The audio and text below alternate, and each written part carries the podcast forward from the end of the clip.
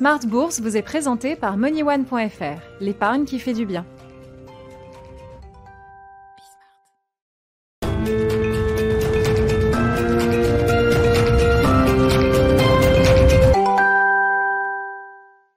Bienvenue dans Smart Bourse, votre double dose quotidienne de marché en direct sur Bismart, chaque jour à la mi-journée, 12h30, 13h et le soir, la grande édition pendant une heure à partir de 18h30. Au sommaire de cette édition de la mi-journée pour commencer la semaine, des enjeux macro qui vont euh, marquer justement les, les prochains jours, notamment aux États-Unis. On aura des enquêtes conjoncturelles sur le secteur manufacturier, le secteur des services. On suivra évidemment les données de consommation américaines après les, les premiers chiffres issus de Thanksgiving, du Black Friday. C'est aujourd'hui le Cyber Monday qui permet de mesurer un peu l'appétence de consommation, de revanche de consommation des ménages américains. Et puis en point d'orgue, l'emploi américain qui nous accompagnera tout au long de la semaine avec euh, l'enquête pour le secteur privé mercredi, ADP, et puis le rapport mensuel global pour le marché du travail américain sur le mois de novembre qui sera publié ce vendredi à 14h30. On va suivre également la confirmation sans doute euh, dans les prochaines heures d'un deal, le deal de l'année peut-être, en plus dans le secteur financier qui intéresse bien sûr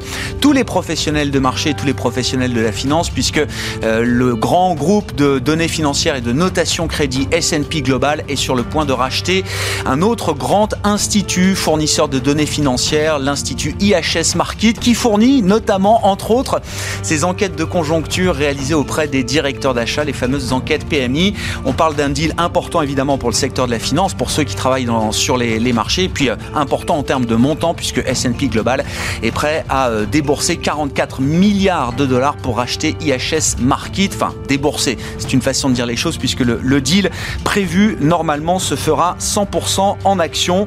Enfin, comme chaque lundi à la mi-séance, c'est euh, le plan de trading avec notre partenaire Bourse Direct et Romain Dobré qui sera avec nous dans un instant en plateau.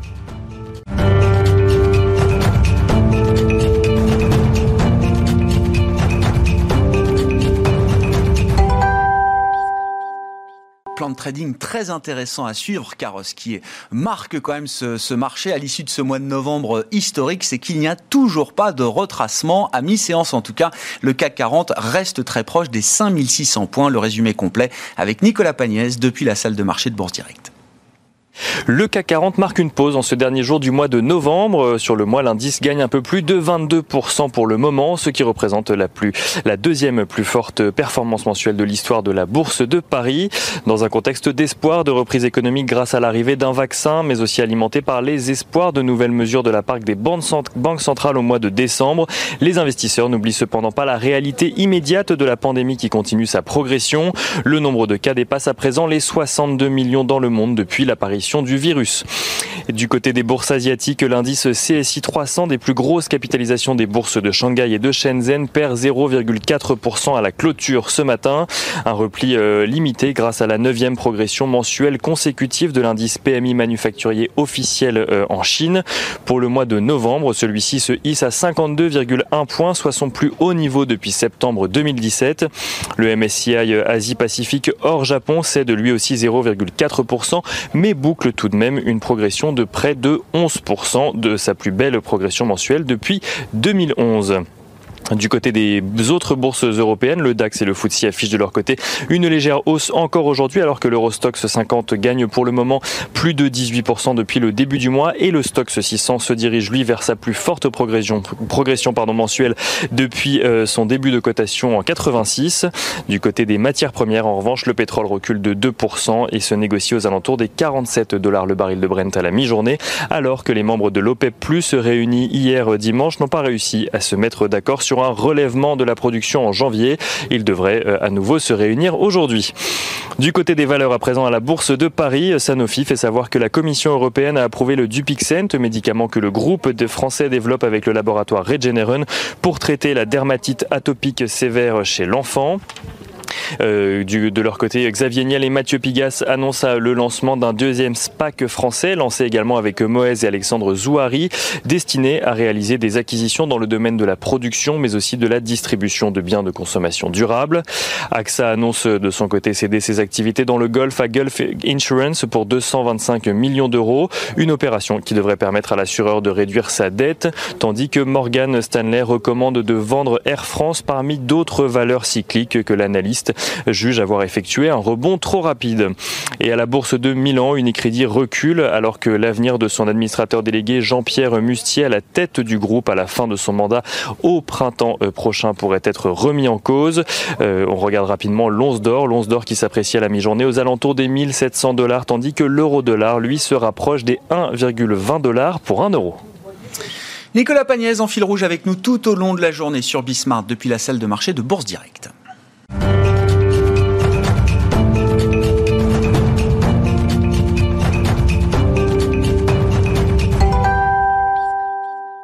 On a encore euh, une, deux, trois grosses semaines de marché éventuellement euh, devant nous, avec une semaine très macro. La semaine prochaine, ce sera le retour des banques centrales avec la réunion de la Banque centrale européenne. Et donc, le plan de trading de la semaine, comme chaque lundi, à mi-séance dans euh, Smart Bourse, avec notre partenaire Bourse Direct et Romain Dobry qui est à mes côtés en plateau. Bonjour et bienvenue Romain. Bonjour Grégoire. Ce qui est assez impressionnant quand même, je le disais, à l'issue de ce mois de novembre record qu'on a déjà beaucoup décrypté, analysé avec vous, c'est que même aujourd'hui, il n'y a quasiment pas de retracement sur les indices européens et sur le CAC 40 par exemple Toujours pas. On y, a, on a cru ce matin un petit peu avec 0,70% de baisse sur le futur CAC 40 en préouverture avant 9h et euh, ça, c'est remonté assez vite. Alors on a quand même peut-être marqué là un coup d'arrêt dans, dans, la hausse.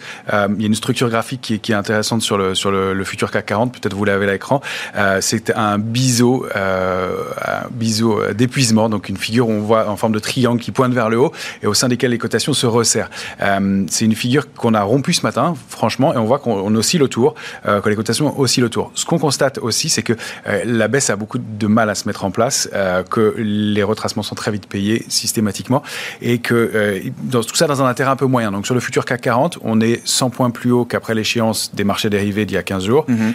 donc 4500 points, 5500 points au moment de l'échéance, 5600 points une semaine plus tard, 10 jours plus tard, et il y a le même nombre de contrats futurs ouverts. Donc de la spéculation, pas beaucoup d'arbitrage, pas énormément d'intérêt pour soutenir cette zone-là, donc plus au-delà de 5005.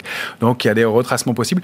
Ça va mettre un peu de temps à se mettre en place, on le voyait, parce qu'il y a beaucoup de vendeurs qui sont coincés, on en a parlé, euh, beaucoup d'investisseurs qui sont en retard dans ce mouvement qui a été extrêmement brutal, euh, et donc on voit que ça alterne. Alors ce qu'on constate aussi, c'est que dans des journées comme ça, où c'est un peu mitigé, sur les secteurs euh, forts précédents, ouais. techno, santé, qui sont à, qui sont à la. C'est ce que vous appelez ces micro-rotations dans la rotation ou ces micro-contre-rotations dans la grande rotation du mois de novembre. C'est ça, voilà, c'est ça. En fait, ça signifie que globalement, il y a un, marché qui est fort, qui a du soutien, qu'il y a une participation de l'ensemble des secteurs, que ceux qui étaient très forts euh, stagnent ou continuent à progresser un peu, puisqu'il y a des records quand même sur, les, sur certains, certaines valeurs du luxe, euh, certains plus hauts, même s'il y a quelques divergences, et je serais peut-être un petit peu prudent sur ce secteur, dans l'immédiat en tout cas.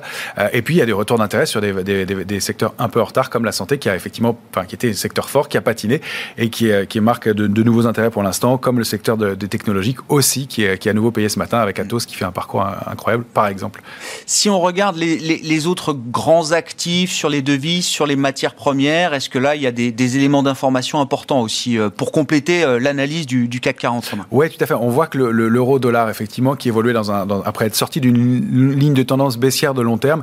Même chose, vous l'avez peut-être à, l'écran. Euh, donc, c'était une ligne tendance baissière de très long terme. Hein. ça datait de 2015. Euh, là, tout, n'est pas disponible à l'écran, mais on voit que ça baisse depuis euh, au moins 2016 à l'écran. eh bien, on a, on a franchi cette ligne de tendance baissière. On a accéléré puissamment et on est allé s'installer dans un trading range, un 16,06, un 19,09. et en fin de semaine dernière, on a réussi à clôturer au-dessus de ce trading range et ça plaide dans la faveur d'une poursuite du mouvement haussier, ce qui est, ce qui est le sens de l'histoire euh, globalement, euh, avec en plus une, euh, non pas une hausse de l'intérêt spéculatif, mais une diminution de la baisse de l'intérêt spéculatif. Mm. Donc il y a peut-être un petit contre-pied de ce côté-là aussi, et la prochaine cible, ça semble être un 22-28, un 22-40, qui serait assez intéressante, et donc qui pourrait avoir, qui a peut-être un peu d'incidence justement sur les secteurs comme le, secteur du luxe, et qui fait peut-être patiner un peu les indices. C'est pour ça que, bon, le, on parlait de l'indice k 40, le retracement idéal de cette figure en biseau, parce que j'ai oublié de vous le donner, mais c'est la zone 5349, 5380 c'est un, niveau idéal. Pour l'instant, c'est pas fait et euh, on va plutôt prendre au lieu de prendre ce biseau, cette, ces, ces, obliques qui sont moins précises, on va plutôt prendre des horizontales. Donc pour moi, le premier niveau d'alerte, il est à 5541 points. Si on rompt ce niveau-là, c'est pas très loin. On s'est appuyé dessus pile ce matin, 5541. On a rebondi aussitôt. Euh, reprise de la tendance haussière, c'est plutôt au-delà de 5604 points avec des extensions vers 642, 731. Et en bas, on va surveiller un niveau important à 5424 points qui est un niveau intermédiaire qu'il faudra surveiller, qui pourrait empêcher d'aller chercher la cible idéale de retracement. Mais pour l'instant, c'est vraiment consolidation à plat et euh, il n'y a pas d'alerte. Pause, pause que vous estimez d'ailleurs légitime, hein, c'est ça, après le rallye qu'on a connu de 22% sur l'ensemble du mois de novembre. C'est plutôt sain. Euh, on, pourrait considérer que le mouvement est excessif, mais c'est surtout que partait d'un excès de pessimisme sur, un, sur des secteurs, sur beaucoup de secteurs qui étaient vraiment sous-valorisés. Là, il y a un, retour à l'équilibre de l'ensemble, euh, avec de la participation toujours, et pas mal de secteurs qui, sont, euh, qui font l'objet d'intérêt. Donc, on a, on a bah, parmi les, les, secteurs forts en ce moment, donc a, toujours euh, les secteurs euh, des matières premières extrêmement forts et probablement pour des mouvements de long terme. Euh, ça, c'est ça, c'est un élément intéressant. On voit que c'est il y a une petite pause du côté de, de, de tout ce qui est robotique, intelligence artificielle, de tout ce qui est valeur technologique au, sens large, mais il y a des petits dossiers qui continuent à payer. Ce matin, début de semaine, plutôt un peu plus fort du côté. Alors toujours les valeurs énergie, l'énergie, ça c'est mm. le vent en poupe et ça ça se dément pas, même sur les petites valeurs, même si ça se calme un petit peu aujourd'hui. et sur les valeurs biotech qui, retrouvent de, de l'intérêt. Donc des dossiers. Et je pense qu'on est dans une phase où on va devoir trier un peu, et ça va être très intéressant dans les jours et semaines à venir, puisqu'il y a le window dressing, donc les, habillages de portefeuille de fin d'année, trier un peu le bon grain de livret parmi les valeurs, parce qu'on va faire le tri parmi les secteurs. Euh, on voit que certains commencent à patiner, puis on va faire le tri parmi les valeurs dans ces secteurs-là. Mm. Euh, titre d'exemple, Peugeot plutôt que Renault dans l'immédiat, Peugeot un peu plus forte que Renault euh, à court terme. Bon, sur l'euro-dollar, on se souvient aussi de la petite phrase de Philippe Lane pendant l'été, à 1,20, attention, l'euro-dollar, ça compte aussi. On verra ce que nous dit éventuellement la Banque Centrale Européenne la semaine prochaine, puisque la réunion du Conseil des gouverneurs est prévue vu pour le, le 10 décembre. Euh, bon, peut-être que la situation a, quand même un peu changé depuis euh, cet été. On n'avait pas la perspective encore crédible d'un vaccin qui euh, change bien sûr la donne. Vous l'avez vécu avec nous tout au long de ce, mois de novembre. Sur les matières premières, justement, là, qu'est-ce qu'on peut dire, Romain? C'est intéressant. Il y a, il y a deux, deux grands actifs dans les, manières, les, les, matières premières, alors qui sont parfois d'ailleurs un peu contradictoires. C'est l'or d'un côté, la valeur refuge, hein, matières premières, métaux précieux, et puis les matières premières énergétiques et notamment le pétrole, qui là aussi a connu un rallye impressionnant tout au long du mois de novembre. impressionnant. Alors, bah, commençons par le, pétrole. Euh, le pétrole, lui, il a effectivement formé une figure de retournement haussière très très puissante puisqu'il forme un avalement haussier que vous voyez peut-être à l'écran euh, avec la bougie du mois de novembre qui, euh, sauf, problème énorme, est en train d'englober la, bougie du mois d'octobre. Ça, en bas de marché, c'est un mouvement vraiment très puissant avec un retour d'intérêt spéculatif depuis trois semaines en plus, donc du soutien et les franchissements de niveau qui sont clés. Donc, on est passé au-dessus du niveau de 43 30 à peu près. Et on a franchi une résistance intermédiaire à 46-70, mais on, va s'acheminer vers un gros niveau de résistance. Donc le mouvement va être puissant de fond. Je pense pas qu'il soit trop brutal. On a des résistances importantes à 51-40, 55-70. Euh, les extensions, pourquoi pas à 64-80, mais le 51-40, 55-70, ça va être des niveaux clés. Je parle du Brent, puisqu'il est, il est, bien euh, lisible graphiquement, euh, mais c'est valable pour le WTI aussi, qui sont des niveaux forts. Donc peut-être que ça va se mettre en progressivement en place, mais il y a encore des extensions possibles. Et un mouvement comme ça, c'est pareil, un mouvement de long terme. Quant à l'or... Réunion de l'OPEP hein, euh, aujourd'hui et, demain, donc on, verra effectivement ce que l'OPEP décide sur les, quotas de production. Est-ce qu'on maintient les restrictions? Est-ce qu'on envisage de remonter euh, graduellement la, production de, pétrole au sein de l'OPEP+, hein, l'OPEP plus la Russie? Voilà, ça peut être des éléments fondamentaux aussi qui peuvent être importants pour ce, marché pétrolier. Qui, manifestement permettent, enfin, et voilà, et un marché qui, tient très bien avec du, soutien, un retracement qui se fait, une consolidation qui se fait plutôt à plat malgré la, la, la grosse accélération qu'on vient de Et puis sur l'or, bah, oui, effectivement, c'est un actif qui était très, très euh, euh, consensuel depuis quelque temps. Il y a un retracement qui est lié bah, effectivement à, une détente euh, sur l'ensemble du, du, marché. Euh, on arrive ceci dit sur un niveau de support vraiment intéressant qui est pour moi une zone d'achat. 1692, 1786 dollars l'once. C'est un appui sur la ligne de tendance haussière de long terme qui s'est mise en place en 2019, début 2019, et sur laquelle on s'est appuyé déjà plusieurs fois avec des, des, des, accélérations. Mais c'est vraiment un, niveau important et je pense que c'est un point d'entrée vraiment sérieux pour aller rechercher des extensions. Alors 1977 dans un premier temps et puis euh, après, je vous ai proposé des extensions euh, pour, parce que c'est un, actif dont je pense qu'il va monter vraiment dans les, dans les, dans les mois aussi, et années sur du moyen long terme. Oui, c'est ça. Pour ceux qui ont une vision longue et qui euh, s'intéressent à l'or, qui n'ont pas profité du mouvement jusqu'à présent, peut-être qu'on revient là pour du long terme sur des points d'entrée intéressants. Ce sont des points d'entrée intéressants, c'est, enfin, c'est sûr, ce sont des niveaux de support vraiment majeurs et avec, avec des, niveaux clés. Et donc, j'ai mis des cibles, c'est, un graphique mensuel, hein, c'est donc vraiment pour du long terme, c'est pas pour cette semaine, mais avec des cibles 2263, 2260 et pourquoi, 2000, pourquoi pas 2349 qui sont des extensions possibles, des cours qu'on n'a jamais connus sur l'or. Hein, donc, euh, c'est des, extensions graphiques, euh, mais qui permettent d'avoir une idée de la mesure du risque rendement qu'on prend pour avoir un, actif toujours fort et important dans un portefeuille et dans un contexte euh, oui, bien sûr. Sur le long terme, un certain nombre de problèmes ne sont pas réglés, évidemment. Qu'est-ce qui va vous intéresser cette semaine, là, dans l'agenda de la semaine? Qu'est-ce qui peut intéresser les marchés, les investisseurs, euh, surtout, euh, Romain? Bah, le, cœur, ça va être les chiffres de l'emploi aux États-Unis, évidemment. Il y a le discours de, Powell euh, demain qui va évidemment donner des perspectives sur le, le schéma économique. il y a les PMI, c'est évidemment des indicateurs avancés, donc les PMI en Europe et aux États-Unis demain. le chômage en Allemagne, évidemment, on va regarder aussi. donc, une semaine, assez. Macro. Semaine macro très dense qui va probablement continuer à s'animer avec, oui, voilà, une des perspectives. Et ça, ça va être vraiment, vraiment intéressant de voir comment, comment les cartes vont être rebattues tout au long de la, semaine et voir comment se, fait ce tri en haut de marché dans un marché qui effectivement a du mal à, à replier tout de suite. Bon, l'emploi américain, on va en parler dans une seconde avec notre, notre invité suivant, euh, Thomas Coster. Voilà, euh, sachant qu'effectivement, le Congrès euh, actuel a toujours du mal à se mettre d'accord sur une, une nouvelle vague de soutien à l'économie, aux ménages américains. Est-ce qu'il faut, est-ce qu'il faudra un mauvais rapport sur l'emploi pour forcer la main du politique? Voilà, c'est ce que certains estiment aujourd'hui. On verra ce qu'il en est. Ce sera peut-être le cas. On voit que ça patine un peu sur les marchés US depuis quelques semaines. Il n'y a pas d'alerte vraiment baissière non plus, des retracements et qui sont assez vite payés. C'est un, marché qui, qui stagne en partie haute, ce qui est plutôt sain et plutôt normal compte tenu de la progression qu'on a connue. Après tous les records, Dow Jones, S&P au cours du mois de novembre, c'est le Nasdaq qui marquait un record, je crois, euh, vendredi. Un euh, nouveau record timide, juste au-dessus d'une résistance importante et qui a l'air de s'installer au-dessus. En tout cas, fin de semaine dernière, c'était le cas. Merci beaucoup Romain. Romain Dobré avec nous le lundi et le vendredi, membre de la cellule Info d'experts de Bourse Direct dans Smart Bourse sur Bismart.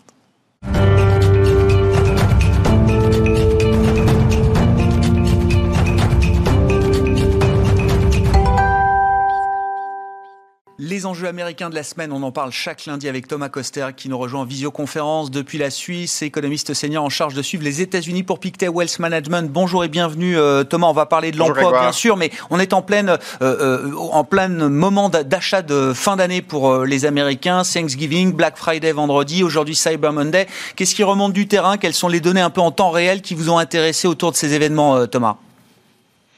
Oui, alors ce qu'on voit, c'est que les ventes sur Internet hein, sont, restent très fortes. Hein. on a des progressions de plus de 20%. Et euh, au contraire, hein, tout ce qui est euh, trafic euh, physique dans les magasins, on est plutôt en baisse très forte, puisque d'après certains indicateurs, on est en termes de visites dans les magasins à moins 50%. ce qui est corroboré d'ailleurs, a une très bonne corrélation avec aussi les voyages par avion aux États-Unis sur la période de Thanksgiving, où on est aussi en baisse à peu près du trafic des avions d'environ 50%. Donc on voit ça se corrèle bien grosso modo, pour tout ce qui est de l'environnement physique, les magasins physiques, on a des baisses très fortes qui sont compensées, mais pas pas euh, compensées. Euh, on regarde, si on regarde le, physique et l'internet, on a l'impression quand même que l'enveloppe est en baisse. Hein. Ah, très intéressant. Ouais, le online ne compense pas euh, totalement effectivement la perte qu'on peut enregistrer sur le, le commerce euh, physique. Les déplacements en avion, c'est intéressant. C'était un des enjeux du grand week-end de Thanksgiving aussi, hein, qui est la grande fête familiale américaine. Euh, Thomas, de voir effectivement ce trafic très réduit, est-ce qu'on peut imaginer que c'est plutôt positif sur le front sanitaire pour une économie américaine qui est encore confrontée à cette, cette tension sanitaire très forte?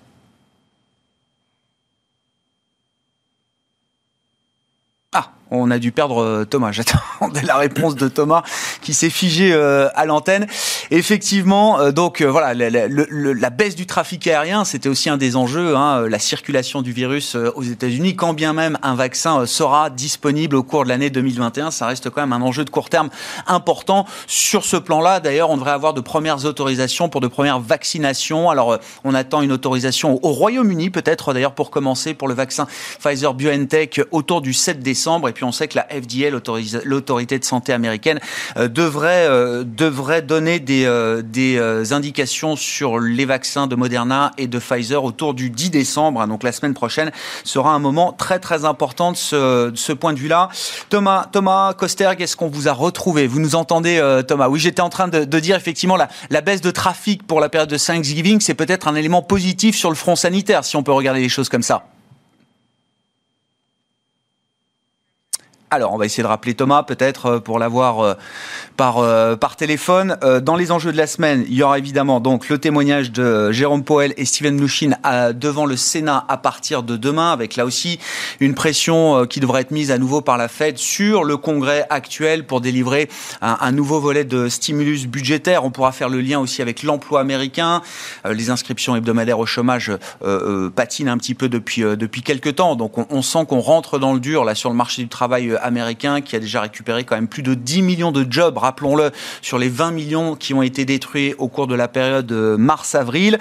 Euh, le rapport sera publié ce vendredi à 14h30. Hein. Je rappelle que le taux de chômage américain sur le mois d'octobre, le mois précédent, est tombé à moins de 7%, 6,9%. Et donc Thomas Coster, qu'on retrouve par téléphone. Oui Thomas, je faisais le lien effectivement, la baisse du trafic pendant la période de Thanksgiving, le trafic aérien notamment est peut-être une bonne nouvelle sur le front euh, sanitaire. Il faut qu'on dise un mot de l'enjeu de l'emploi emploi également, euh, Thomas, et c'était la manière dont on pouvait formuler les choses avec vous ces dernières semaines. Est-ce qu'il faut un mauvais rapport sur l'emploi ce vendredi aux États-Unis pour euh, provoquer un, un déclic du point de vue du Congrès américain?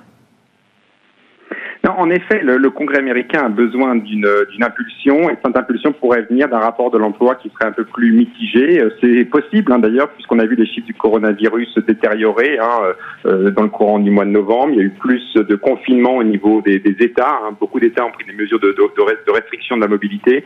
Et donc, on en effet, on pourra avoir un, rapport de l'emploi plus mitigé que, les, les précédents. Et donc, en effet, ça pourrait être une impulsion pour que le Congrès vote un, un, un, nouveau plan de relance, même si moi, dans mon scénario principal, c'est plutôt probable que ça, que ça arrive au premier trimestre plutôt qu'au mois de décembre. Au mois de décembre, il y a beaucoup d'échéances euh, au Congrès, notamment il faut voter un budget de, secours, hein, et ça c'est à partir du 11 décembre. Donc on a l'impression qu'il n'y a plus beaucoup de temps hein, d'ici euh, d'ici Noël pour voter euh, un plan de relance de, de, de 500 milliards. Qu'est-ce qu'on peut attendre de ce point de vue-là, hein, sur ces questions-là, de Jérôme Powell et Steven Mnuchin qui vont témoigner devant le, Congrès et notamment devant le Sénat à partir de demain, Thomas? C'est vrai qu'on était resté sur une petite divergence technique, euh, voilà, une micro-divergence entre le, la Fed et le Trésor américain. Est-ce que ces divergences vont à nouveau s'exprimer selon vous devant le Congrès? Qu'est-ce qu'on peut attendre de cette audition de ces deux hommes clés euh, toujours pour euh, l'économie américaine?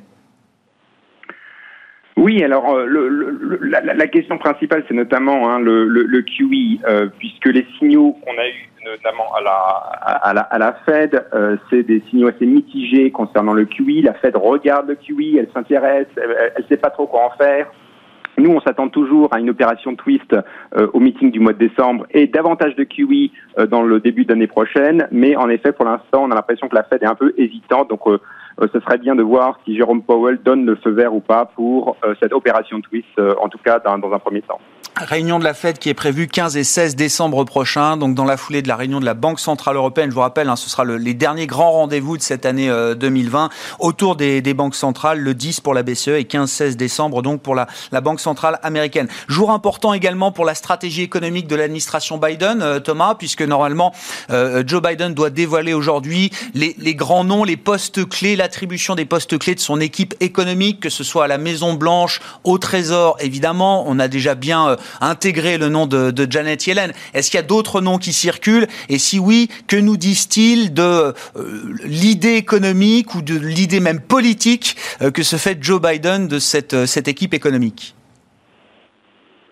Oui, alors on a l'impression que sur le plan économique, Joe Biden vise au centre. Hein. on a des, économistes qui, enfin, les postes au, au, plan économique sont plutôt hein, des personnalités du centre. Alors évidemment, qui viennent plutôt de l'économie du travail, euh, mais ou des keynésiens qui ont d'ailleurs fait leurs euh, armes sous l'ère, parfois sous l'ère Clinton, mais évidemment sous l'ère Obama. Donc il y a beaucoup de, recyclage hein, de ces économistes et de ces conseillers économiques de l'ère Obama. Mais en effet, on a l'impression que d'un point de vue purement économique, euh, Joe Biden vise au centre. Alors on a eu hein, la, prochaine chief économiste qui a été annoncée, Cecilia Rouse. Euh, qui est plus centriste, et plus centriste d'ailleurs que son conseiller de longue date, Jared Bersheim, qu'on aurait pu voir hein, comme, euh, comme chef économiste. Mais donc voilà, il a l'air de, enfin Joe Biden a l'air de plutôt préférer des personnalités centristes, assez consensuelles. Euh, et évidemment, cela dit, l'apothéose de tout ça, hein, de cette nomination économique, c'est donc Janet Yellen, l'ancienne euh, directrice de la Réserve fédérale, qui donc serait la, la prochaine donc secrétaire au Trésor. évidemment, ça, ça ça, montre deux choses. Premier point, évidemment, un appui sur toujours pour, pour, pour aller vers davantage de stimulus budgétaire. Et deuxième point, améliorer les relations avec la réserve fédérale qui ont été en effet euh, assez tumultueuse ces derniers temps, euh, avec un divorce hein, entre guillemets entre Mnuchin et euh, Jerome Powell. Mm.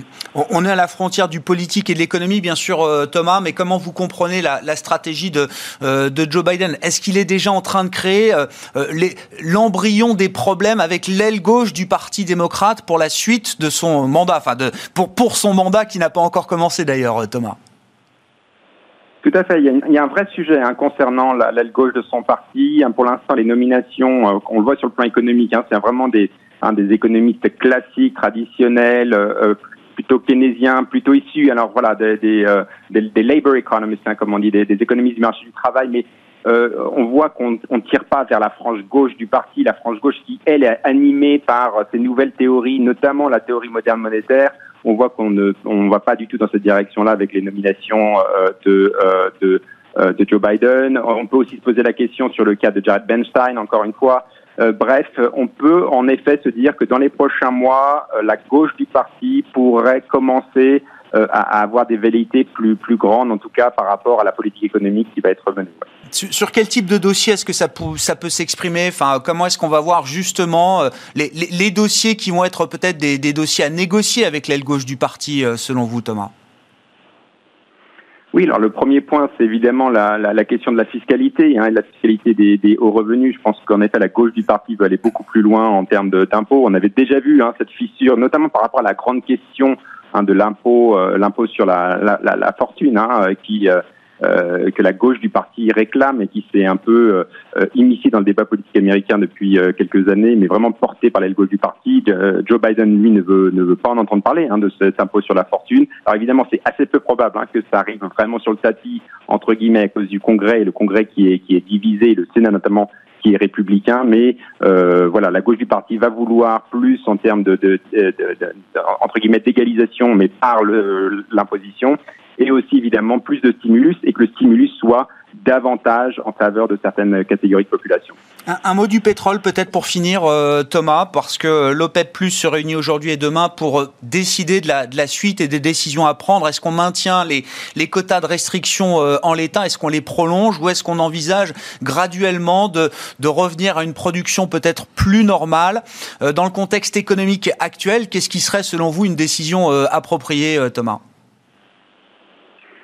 Que je note sur le, marché du, du pétrole, c'est que la production américaine est en train de rebondir assez, euh, de façon assez forte, hein, et donc cela, ça, ça, nécessitera forcément une certaine réponse de la part des, de, de, de OPEC+. Euh, quelle serait cette réponse? On, on, on, verra, mais euh, voilà, j'insisterai encore sur le fait que la, la production américaine, je pense, est en train de surprendre les, euh, les observateurs avec un rebond, et on voit aussi ce rebond dans les nouveaux euh, puits de pétrole hein, euh, qui sont en forte hausse euh, également. Hein, c'est les données hebdomadaires de Baker Hughes. On voit un très fort rebond donc de ces nouveaux puits de pétrole et donc la production pétrolière américaine qui revient de façon assez franche, alors même que d'ailleurs j'insiste sur ce point. Euh, si vous regardez les, les ventes de d'essence aux États-Unis, on est encore en baisse d'environ 13% en glissement annuel. Hein. Donc on a une forte montée de la, de la, de la, de la production aux États-Unis, alors même que la demande reste plutôt euh, faible. Donc, en effet, je pense qu'il va falloir faire un ajustement au niveau international. Et ça, ça appelle, à mon avis, un plus de focus sur le groupe OPEC+. Ah, effectivement, un paramètre stratégique toujours entre voilà le, pétrole de, schiste américain et euh, le pétrole plus conventionnel saoudien ou autre représenté à travers l'OPEC+. Merci beaucoup Thomas. Thomas Kosterg avec nous en visio par téléphone. En tout cas, vous étiez avec nous. Merci beaucoup euh, Thomas, économiste senior en charge de suivre les États-Unis chez Pictet Wealth Management à Genève. Voilà pour l'édition euh, du midi de Smart Bourse. On se retrouve ce soir en direct à 18h30 sur Bismart.